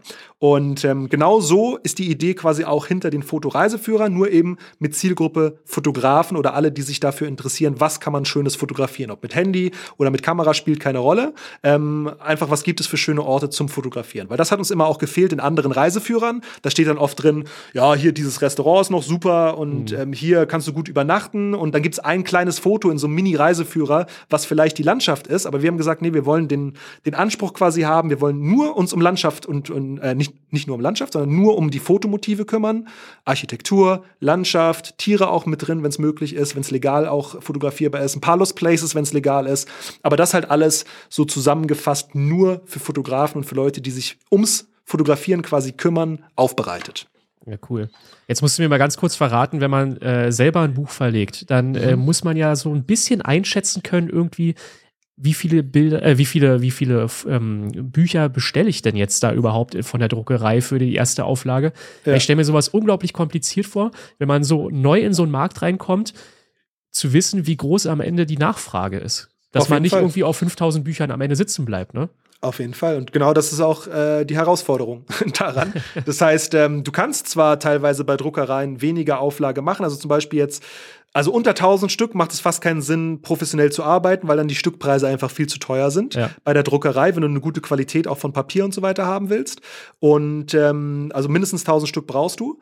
Und ja, da musst du halt überlegen, kriege ich 1000 Stück weg oder halt nicht. Plus du musst das Geld vorschießen. Plus es ist ja nicht nur das Geld vom Druck, was du vorschießt, sondern auch vom Layout, vom Satz, vom Korrektorat. Also es muss ja alles zum Beispiel gelesen werden auf Punkt, Komma, Groß-Kleinschreibung in den Büchern, ähm, von den ganzen Bildrechten, die eingekauft werden, von den Leuten, die losgehen zum Fotografieren, meine eigene Zeit, die da einkalkuliert ist. Äh, selbst wenn ich das nicht selber schreibe, sondern wenn ich nur rüberlese, muss ich ja trotzdem meine Zeit da einkalkulieren.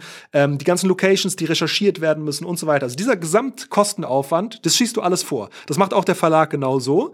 Und ähm, dann vermarktet der Verlag das. Und ja, so, so, so ist das dann am Ende auch bei uns. Ja, ähm, du, kannst es, du kannst es testen, du kannst Vorbestellungen machen, ähm, aber es gibt dir halt immer nur so kleine, äh, kleine Insights, sage ich mal. Also Ja. ich, ich teste auch vorher schon, ich mache vorher schon auch Umfragen oder ähm, Vorbestellungen machen wir mit manchen Produkten auch, um einfach die Nachfrage zu testen. Aber am Ende ist es dann trotzdem Schuss ins Blaue und wenn der erste Band nicht performt, dann ist die Frage, ob der zweite Band überhaupt kommt. So ist es beim Verlag Ja. genauso. Wenn ein Autor sein erstes Buch hat und das erste Buch floppt, dann ist die Frage, ob der Verlag überhaupt noch ein zweites Buch mit dem Autor macht. Aber habt ihr äh, parallel schon an mehreren Bänden gearbeitet äh, vor dem Nee. Release des ersten Buches oder war das wirklich Band 1? Ich weiß gar nicht, welcher Band war der erste? War das Ostdeutschland? Berlin. Berlin, Äh, ne? ja. Genau, Berlin und Umgebung, weil ich mich da sehr gut auskenne, war das auch der erste Band, ähm, weil ich die, auch die Texte alle noch selber geschrieben habe, war das der erste Band. Und auch da zum Verständnis, ich schreibe die Texte zuerst, ähm, weil ich quasi die Richtung vorgebe. Also ich, so ist es auch in den Firmen, ich gebe quasi eine Richtung vor und dann muss ich aber nicht jede Aufgabe selber erledigen, sondern kann ja auch jemand anders erledigen, wenn er das genauso gut kann oder sogar besser kann. Und ähm, ich habe mir vorher eine Einteilung schon gemacht, habe gesagt, welcher Band, wenn ich potenziell vier Bände, damals war die Überlegung, vier Bände zu machen, wenn ich vier Bände mache, äh, wie soll die Einteilung der Bundesländer sein? Das muss ja irgendwie mathematisch und auch größenmäßig und potenzmäßig, sage ich mal, welches Bundesland ist am schönsten, hat am meisten Spots, ähm, muss das aufgeteilt sein, fair. Zum Beispiel Hamburg ist relativ klein, Bremen ist relativ klein, Bayern ist riesengroß, Baden-Württemberg ist auch riesengroß, muss es trotzdem irgendwie fair aufgeteilt sein. Und ähm, dann war aber trotzdem von Anfang an klar, wenn das erste Buch floppt, gibt es kein zweites Buch. So, und das erste Buch war äh, soweit ein Erfolg. Es war jetzt kein übermäßiger Erfolg, aber es war gut. Und deswegen haben wir das zweite Buch dann auch gemacht. Aber erst, wenn das erste Buch fertig war. Und angenommen wurde quasi auch. Ja. Ja, ja. ja, mega spannend, sowas mal zu hören, so diese Insights ähm, mal hinter so einer Produktion, die ja äh, auch super professionell ist und halt, wo kein großer Verlag dahinter steht, sondern du als Person, du als äh, GmbH mit, mit, mit, deinem Team zusammen. Ja, aber am Ende ist ist es nichts anderes als ein Verlag. Also ein Verlag macht genau das Gleiche, nur dass halt äh, mehrere Abteilungen viel mehr Ja. Bücher quasi rausbringen. Genau. Aber im Detail machen die nichts anderes. Ja. Ähm, ja. Ja. Und du brauchst halt finanzielle Mittel. Ne? Also so ein Buch kostet ungefähr 10.000 bis 15.000 Euro vorab, um es überhaupt machen zu lassen. Also ähm, Druckkosten, vielleicht, ja, ich weiß nicht mal, ob die Druckkosten da jetzt mit drin sind. Doch man kann ungefähr sagen, so ein Fotoreiseführer kostet ungefähr 10.000, 15.000 ähm, für 1.000 Stück. So, Ja. ne? Für die Ja. ersten 1000 Stück. Aber die muss ich erstmal haben, plus meine eigene Zeit nicht mit einberechnet. Ja. Ähm, sondern wirklich nur reine externe Kosten. So, und dann sind die Bücher ja teurer geworden über die letzten Jahre. Durch äh, Druckerzeugnisse sind teurer geworden und so weiter. Mhm. Wir haben die Bücher aber nur einen Euro teurer gemacht. Ähm, das heißt, auch das mussten wir irgendwie hinbekommen. Ja, und dann ist halt die Frage, wie viel verkauft man am Ende? Ne? Und dann, Mhm. ja.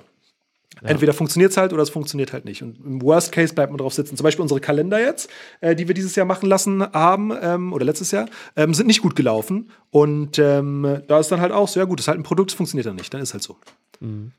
Aber ja, ich weiß, äh, laufen Kalender generell noch gut? Also, ähm, ich Keine Ahnung. Ich habe den letzten, Kalender den, letzten, so. den letzten Kalender damals mit Around the World gemacht und Ah ja, wahrscheinlich okay. lief der auch gut, weil wir den verkauft haben damals mit Around the World, also mit der Ja. Kinotour und so weiter. Ähm, aber wir dachten, okay, wir testen jetzt mal, ob wir den Kalender quasi mit dem Kalender das Projekt finanzieren können. Also zum Beispiel so ein aufwendiges Videoprojekt. Aber war jetzt auch ein Learning, nö, ist nicht so. Dann Ja. ist auch okay. Also es, es gibt immer im Alltag einfach Sachen, die funktionieren und funktionieren nicht. Und dann geht es einfach darum, auch weiterzumachen. Ne? Also dann Ja. drauf geschissen ist halt so. Ja, cool. Ähm, jetzt sind wir mit den Büchern fertig. Jetzt kommt als nächstes bei mir auf dem Zettel Haugland. Mhm. Auch wieder so ein Thema, wo ich auch wieder fragen muss, wie, wie, wie ist diese Idee entstanden? Äh, du als Fotograf hast dann gesagt, ähm, naja, mit der reinen Fotografie an sich ist es ja sowieso schwer, Geld zu verdienen heutzutage. Und du bist halt dieser, dieser krass denkende Unternehmer dann dabei, der hat dann gesagt, okay, was kann ich den Fotografen denn anderes bieten, was vielleicht noch gar nicht so auf dem Markt ist? Und dann bist du auf Klamotten gekommen für Fotografen, speziell für Fotografen? Oder wie muss man sich das vorstellen? Nee, also das Finanzielle stand gar nicht im Vordergrund. Man nee, also, muss auch ein ja, bisschen verstehen, nee, also generell muss man verstehen, dass ich schon vor vier Jahren oder fünf Jahren eigentlich meine finanziellen Ziele erreicht hatte im Leben. So, weißt du? Also jetzt einfach Ach, mal um so, um so ja. in, in ungefähren so Wunschdimensionen zu denken. Also ich hatte gewisse Ziele, ja. die habe ich erreicht und das schon vor vielen Jahren. So, ja, durch, Glückwunsch dazu. durch einfach, also. ja genau, danke, durch die ganzen Sachen, die ich einfach schon gemacht hatte. Ich habe ja auch schon Filter verkauft vor, keine Ahnung, vor sieben Jahren oder sowas, ja. glaube ich, mittlerweile. Ich weiß es nicht mehr, mit Fotomorgen damals noch. So, das heißt, ähm, es ging gar nicht darum, finanziell noch jetzt krasser zu sein oder was auch immer, sondern es ging mehr darum, etwas zu schaffen, was langfristig interessant ist, so einfach auch Spaß macht und ja. ich kann mir Immobilien kaufen, ich kann mir was auch immer Aktien kaufen, dies und das und jenes, aber ich kann auch was machen mit Mehrwert, so weißt du. Ja. Und ähm, dann habe ich überlegt, okay, dann lass uns doch was machen, was einfach auch einen gewissen Mehrwert ähm, hat und ähm, mein Leben ist sonst auch ein bisschen langweilig. Ne? Ich will ja auch irgendwie eigene Herausforderungen haben für mich selber. Ja. Und äh, dann hatte ich tatsächlich einfach die Idee, warum gibt es keine Bekleidung für Fotografen?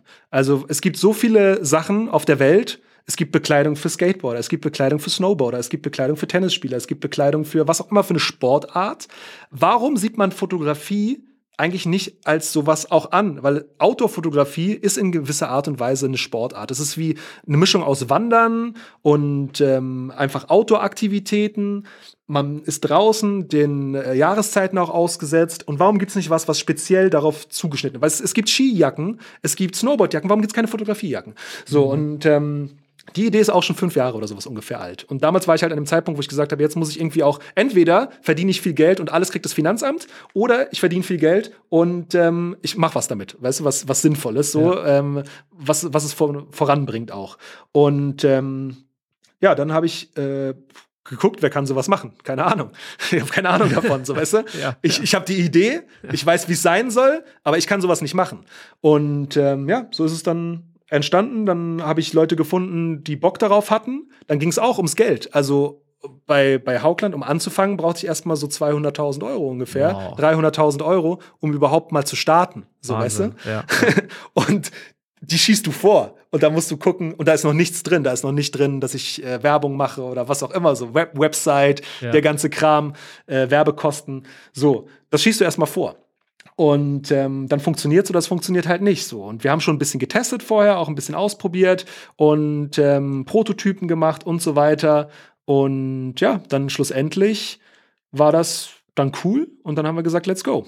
Und, Aber warst du in so einer Situation, wo du gesagt hast, du hast jetzt da 200.000 reingesteckt und wenn es nicht funktioniert, dann ist es auch okay oder musste das dann schon auch irgendwo funktionieren für dich?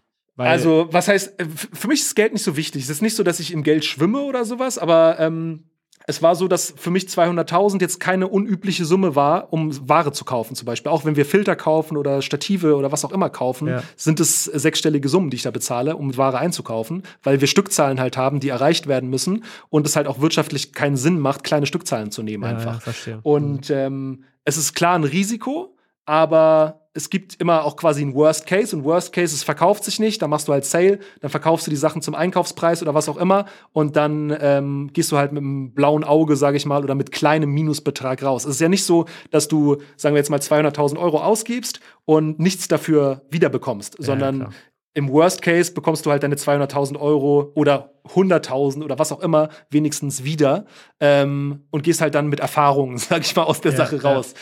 Es ist jetzt nicht so, dass ich gegambelt habe, aber es war jetzt auch nicht so, dass es, äh, wenn es gefailt wäre, mich runtergerissen hätte. Deswegen haben wir es ja auch getrennt quasi von Jaworski und deswegen haben wir auch nicht aufgehört, Jaworski zu machen, sondern es war quasi so wie damals im Radio, habe ich gesagt, ich baue das nebenbei auf und wenn es funktioniert, cool. Wenn es nicht funktioniert, scheiße. Dann ja. ist halt so, was ja. gelernt. So, weißt du? Und ähm, genau, so schlussendlich hat sich das dann entwickelt. Und wir sind heute auch bei Haugland immer noch nicht so, dass wir sagen können, es ist jetzt super geil, so dass wir äh, super viel Geld damit verdienen. Es ist okay, es deckt sich soweit, aber wir sind noch nicht an dem Punkt, dass es läuft, weil wir wachsen. Und solange du wächst, musst du immer mehr Ware kaufen. Ja. Und wenn du mehr Ware kaufst, musst du immer mehr Geld ausgeben, als du verdienst quasi, ähm, weil du ja neue Ware wieder kaufen musst und mehr Ware kaufen musst. Also dann fängst du an mit 1000, dann brauchst du 2000, dann brauchst du 3000 äh, Stückzahl und so weiter. Und ähm, ja, das musst du halt erstmal bezahlen alles. Und äh, dann verkaufst du erst die Ware. Und wir wachsen jetzt ja in den USA-Markt zum Beispiel rein. Wir wollen in Europa weiterverkaufen, Kanada vielleicht noch mitnehmen, UK. Und ähm, da brauchst du halt auch einfach mehr Ware. Und das ist halt ein ganz anderes Geschäft, als ich vorher gemacht habe. Weil wenn ich zum Beispiel einen Workshop mache, mache ich halt einen Workshop. So, ne, das ist easy. Ja. Äh, Gehe ich hin, und nach dem, ich habe so gut wie kein Risiko. Nach dem Tag ist es fertig, ich muss ihn halt voll bekommen. Aber es ist easy. Aber wenn du Ware verkaufen willst, ist es halt ein ganz anderes ähm, Game, sag ich mal einfach, von wie du auch mit, mit, mit Zahlen hantieren musst. Und ja, es ist sehr umständlich und auch schwierig. Und ähm, ja, wir sind auf jeden Fall noch nicht an dem, an dem Zeitpunkt, wo man jetzt sagen kann, wow, super geil, lohnt sich überkrass so, sondern äh, ja, es ist cool und wir wollen es weiter ausbauen. Ähm, aber mal gucken, wo die Zeit hinführt einfach. Aber wie lange gibt's Haukland jetzt? Wann hast du damit gestartet? Mit dem ersten, also wann ist das erste Produkt rausgekommen? So rumgefragt? Äh, ich glaube vor drei Jahren. Vor drei Jahren, ja gut. Es ist ja auch eine, ich sage jetzt mal eine Zeitspanne, was ja auch normal ist für neue Unternehmen. Ne? Also man schreibt ja nicht von Anfang an direkt äh, schwarze Zahlen, vor allem nicht, wenn man Materialeinkauf hat und, und, und äh, Produkte, physische Produkte verkauft. Also wenn du jetzt irgendwie so ein, so ein, so ein Download-Videokurs machst, ja klar, dann schreibst du von Anfang an irgendwie schwarze Zahlen, aber mit, mit sowas, was du verkaufst physisch, hast du meistens erstmal die ersten Jahre zu tun im, im Ja, Aufbau. genau.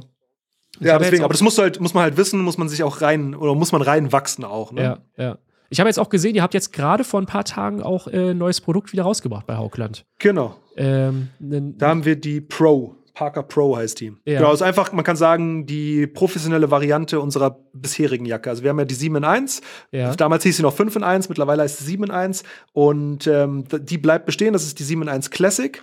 Und ähm, die ist quasi für, ich sag mal, den ambitionierten Fotografen. Ähm, äh, und die neue Parker Pro ist quasi für, ich sag mal, Leute, die mehr wollen. So kommunizieren wir es auch. Also wenn du mehr Wasserfestigkeit willst, mehr Windfestigkeit, noch scratch-proofer deine Außenmaterial haben willst, noch wärmer das Ganze haben willst, dann äh, nimmst du eher die Pro-Variante. Ist auch teurer, Okay. aber ähm, ist einfach aus anderen Materialien und anders verarbeitet. Ähm, zum Beispiel getapte Nähte, die halt die Nähte dann noch wasserdicht zusätzlich machen, anderes äh, Membranmaterial außen.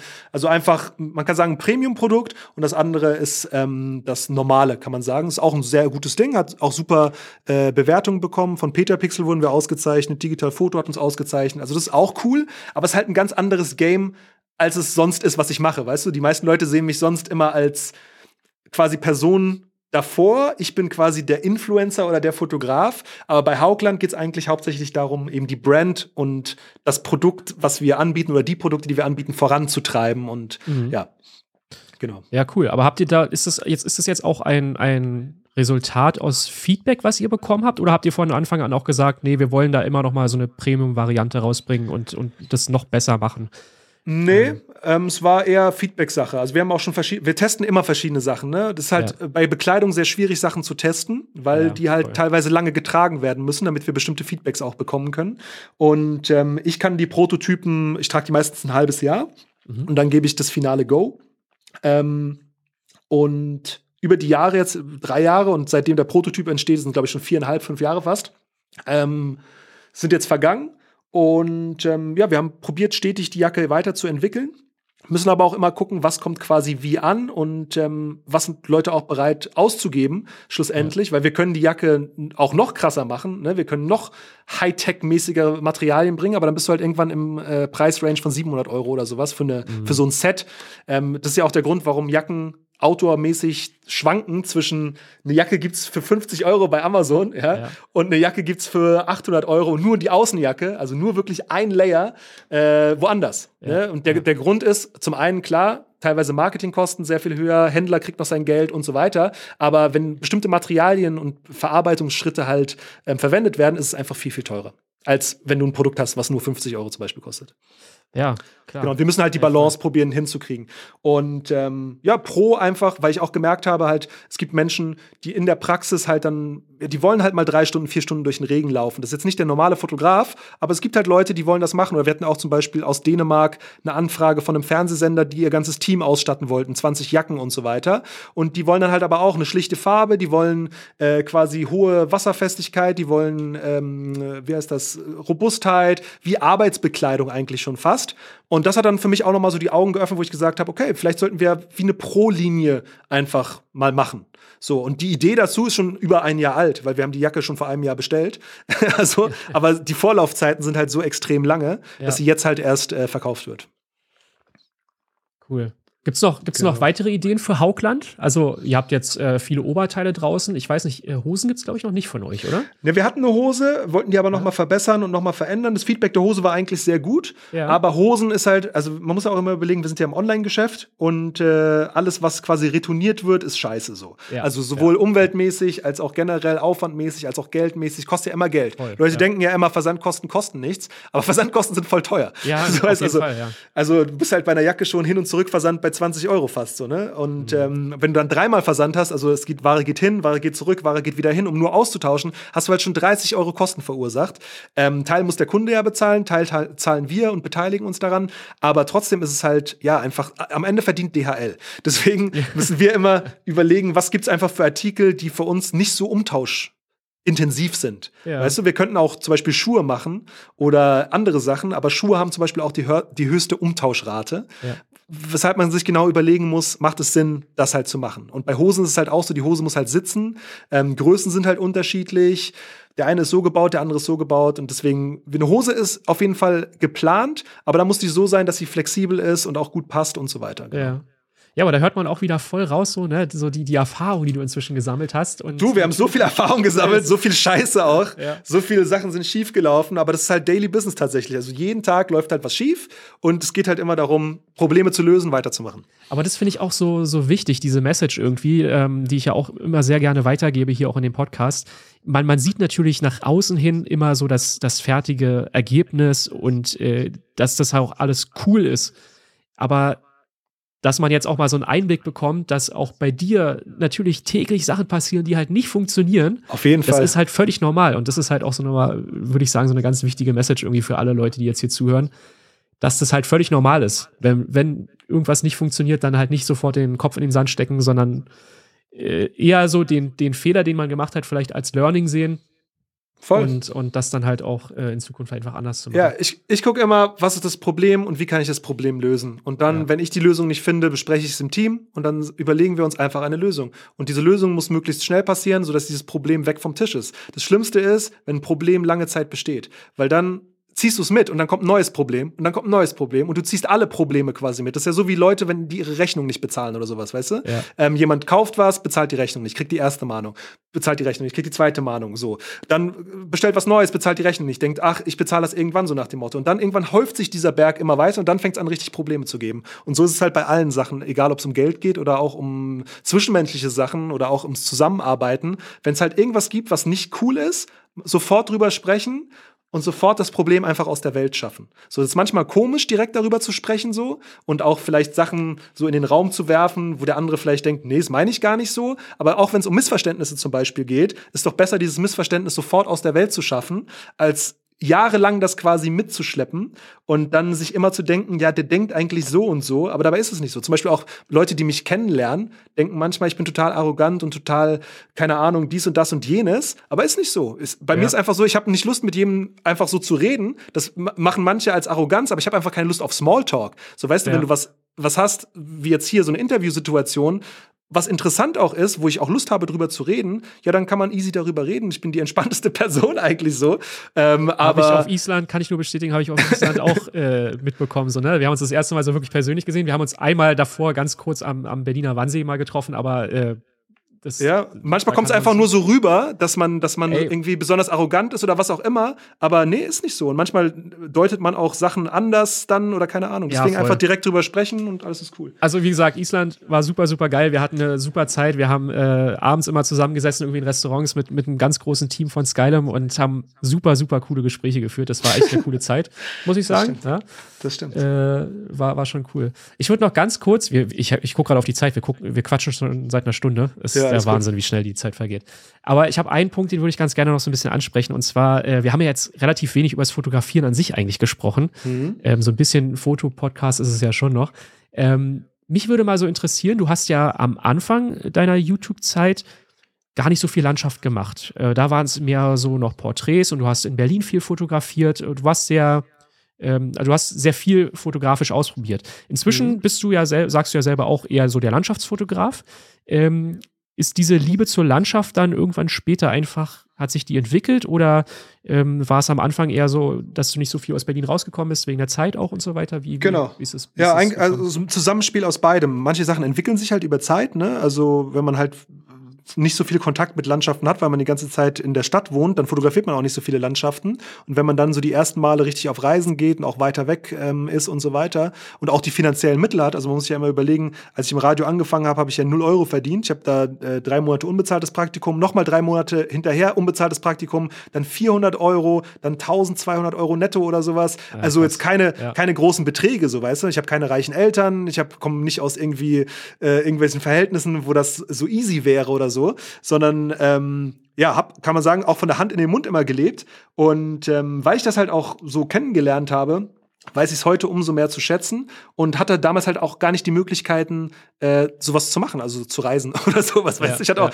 also ich hatte mal ein Auto, dann hatte ich wieder kein Auto, dann hatte ich nur BVG. Dann fährst du jetzt ja auch nicht mit der BVG mal irgendwo nach, keine Ahnung, irgendwo hin. Also ich glaube, das erste Mal sächsische, nee, das erste Mal sächsische Schweiz ja. äh, ist auch echt spät gewesen, so nach dem Motto. Ähm, und aber weil ich das dann alles so entdeckt habe und auch neu für mich entdeckt habe, fand ich es so spannend, habe viel fotografiert und für mich ist die Landschaftsfotografie das, was hängen geblieben ist. Das heißt aber nicht, dass ich keine anderen Sachen fotografiere. Zum Beispiel für den Shop manchmal fotografiere ich ja auch Sachen. Wenn ich jetzt selber drauf bin, kann ich nicht fotografieren selber, aber ich kann ja als äh, Regie oder als derjenige, der sagt, ich will, dass das Foto so und so ist, trotzdem meinen Einfluss in gewisser Art und Weise darauf nehmen. Und und ähm, hinter vielen Sachen ziehe ich meine Fäden quasi so. Ähm, aber Landschaften ist das, was mir am meisten Spaß macht. Und man muss auch sagen, dass ich, auch wenn ich quasi beruflich gar nicht so viel mehr jetzt fotografiere. Also ich habe jetzt gerade eine große Kampagne, die ich dieses Jahr wahrscheinlich fotografiere und auch filme. Und das sind dann aber auch, also dafür kriege ich dann auch richtig viel Geld, so, weil es halt einfach große Sachen sind. Ja. Aber die sind halt nicht jeden Tag. Und ich will das aber auch nicht in meinem Daily Business quasi haben, dass ich nur noch so eine Sachen mache. Weil das, äh, da hätte ich keine Lust drauf. Das ist mir auch zu kompliziert, weil immer wenn es um, um größere Beträge auch geht, größere Sachen, ist es auch super kompliziert. Du musst mit sehr vielen Menschen sprechen. Teilweise dauert es Ewigkeiten, bis bezahlt wird und so weiter. Ähm, dass ich einfach irgendwann gesagt habe, mir macht Fotografieren so viel Spaß und ich will nicht, dass das quasi kaputt gemacht wird dadurch, dass ich quasi darauf angewiesen bin, damit mein Geld zu verdienen. Das ist ja auch so das Problem, was viele Leute ähm, in der Fotografie haben, wenn sie sich selbstständig machen, dass sie dann auf einmal merken, scheiße, jetzt muss ich ja quasi Fotos machen, weil sonst verdiene ich ja quasi nichts mehr. Mhm. Sondern ich habe mir dann überlegt, okay, ich könnte jetzt einfach einen anderen Job wieder haben oder generell einfach ähm, ja, mein Geld quasi anders verdienen und als Hobby fotografieren, das wäre eine Möglichkeit. Oder ich gestalte mir meinen Job so, dass ich quasi Geld verdienen kann, meinen Lebensunterhalt bestreiten kann, plus Spaß habe am Fotografieren. Und selbst wenn ich jetzt zum Beispiel einen Workshop gebe oder sowas, da fotografiere ich jetzt ja auch nicht aktiv, sondern erkläre den Leuten, kümmere mich sehr viel um die Leute. Die Leute sind ja da, um was von mir zu lernen. Das, es geht ja um sie, es geht nicht um mich bei einem Workshop, so weißt ja, du? Ja. Und ähm, trotzdem habe ich da die Fotografie irgendwie mit dabei. Und wenn ich dann nach einem Tag vielleicht früher schon da bin, mache ich noch ein paar Fotos und so weiter. Also ich kann das dann quasi miteinander verbinden. Und das finde ich eigentlich heutzutage sehr, sehr cool. Und ich muss nicht mehr quasi in der Öffentlichkeit unbedingt stehen als der Fotograf, der die krassesten Bilder und so weiter macht. Für mich reicht es auch manchmal, die Bilder für mich zu machen, ohne sie zu veröffentlichen. Ähm, und daran habe ich auch Spaß, so weißt du. Und das ist wichtig, dass der Spaß dir quasi dabei erhalten wird. Und ich habe meinen Beruf oder mein Hobby zum Beruf gemacht und dann eigentlich wieder meinen Beruf zum Hobby gemacht, weil ich dann andere Bereiche angefangen habe, ja, cool. ähm, mit reinfließen zu lassen. Ja. Also genau. kannst du schon sagen, du stehst jeden Morgen auch gerne auf. Auf jeden Fall. Ich mache genau das, was ich machen will. So, weißt du, das ist ja auch so dieses, diese Freiheit, die ich mir erarbeitet habe, quasi, dass ich nur die Projekte mache, die ich machen will. Und klar macht's mal einen Tag lang keinen Bock. Und äh, es ist nicht cool, wenn du an Websites die ganze Zeit irgendwie feilen musst. Das macht mir jetzt keinen Spaß so. Aber es gehört irgendwie auch dazu. Aber ähm, es gibt den Ausgleich immer und die, die, Abwechslung und dann drehen wir mal Team Haugland und dann gibt es aber auch die unangenehmen Sachen wieder, dass du, dann musst du was mit dem Finanzamt klären oder dann musst du hier wieder überlegen, scheiße, wie machen wir das, dass wir die Ware jetzt einkaufen, dass wir genug finanzielle Mittel haben. Ähm, dann gibt es da wieder ein Problemchen oder da wieder ein Problemchen. Das ist halt aber, dann gibt es wieder die schönen Sachen so und diese Balance, die macht's quasi. Und ich habe es mir ausgesucht und ich könnte auch jederzeit sagen, ich mach's quasi nicht. Und diese Freiheit zu haben, ist halt auch cool. So, ne? Dass man halt auch einfach sagen Fall. kann. Aber hat ja jeder. Jeder kann ja sagen, ich, ich kündige jetzt meinen Job, theoretisch. Ja. Ne? Es ist halt nur, das zu machen und sich selber auch eingestehen, ich habe die Möglichkeit. Man ist ja kein Sklave, so in dem Sinne. Ja, grundsätzlich natürlich nicht. Es gibt halt immer Leute, die äh, komplett darauf angewiesen sind in ihrem Job, die, auch den sie nicht, vielleicht nicht so mögen. Ne? Aber ähm, ja, grundsätzlich ist man in Deutschland nicht verpflichtet dazu, einen bestimmten Job zu machen. Da genau. Hast recht. Ja. Genau. Und es ist, ne, klar, es ist kein, kein Schritt jetzt von heute auf morgen, dass man jetzt sagt, äh, ich, ich kündige jetzt meinen Job und mache was komplett anderes. Oder man sollte sich auch keine Flausen in den Kopf setzen im Sinne von, ich fotografiere jetzt gerne, kündige jetzt meinen Job und mache mich selbstständig. Davon rate ich auch immer ab. Ja. Aber so langsam muss man halt den ersten Schritt machen, den zweiten Schritt machen. Und irgendwann hast du den millionsten Schritt dann halt gemacht. Und ähm, dann bist du halt eine Million Schritte weiter, als du vorher warst. So, ne? Aber du musst halt den ersten Schritt immer gehen. Und das ist eigentlich das, wovor die meisten Leute dann Angst haben. Ich habe auch Angst davor, aber ähm, jedes Mal, wenn ich Angst habe, probiere ich mich da zu überwinden einfach und das damit zu bekämpfen, indem ich es einfach mache. So simpel es klingt, aber das ist äh, das Schwierigste. Jedes Mal, wenn ich quasi vor der Hürde stehe, mache ich das jetzt, mache ich das nicht, mache ich den Schritt einfach und gucke, was passiert. Cool. Ja, Leute, nehmt es euch zu Herzen. Also ähm, kann ich hinter den Aussagen, stehe ich voll dahinter. Äh, kann ich nur so bestätigen, auch wenn, wenn Ben natürlich noch mal wesentlich erfahrener ist als ich. Ähm, ey, cool. Danke für das Gespräch. Danke, dass Sehr du gerne. dir Zeit genommen hast. Ich würde noch es, ganz kurz, letzte ja? Frage. Okay. Äh, was hast du gerade auf dem Schreibtisch zu liegen, was in Zukunft ähm, so oder, oder was, was deine Zukunft so ein bisschen bestimmt? Gibt es da, gibt's da jetzt gerade irgendein Projekt, über das du vielleicht auch sprechen darfst? Also es gibt ja bestimmt auch irgendwas, wo du vielleicht. Ja, also ich, ich entscheide ja immer, über was ich sprechen darf. Ja. Das ist ja das Gute.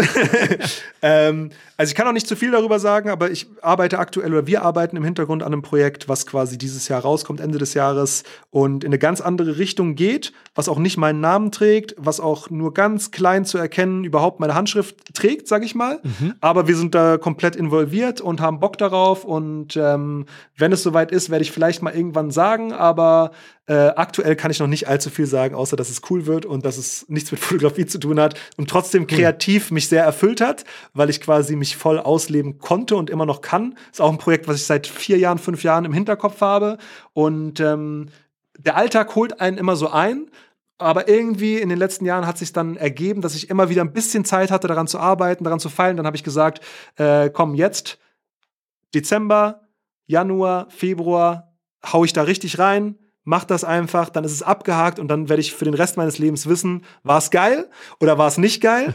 Und äh, genau, das, das äh, wird dann jetzt kommen. Jetzt werden die Spekulationen losgehen. Was macht der Ben als nächstes?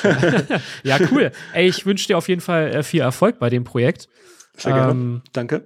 Und äh, wie gesagt, nochmal vielen, vielen Dank für deine Zeit, dass du hier warst in dem Podcast. Klar. Ich bin mal gespannt, äh, wie die Leute ähm, so, wie das bei den Leuten ankommt. Ihr könnt gerne mal unten in die Kommentare posten. Bei Apple iTunes, bei Apple Podcast kann man das ja machen. Könnt ihr ja mal ein Feedback da lassen, also in, in Form einer Bewertung äh, natürlich gerne.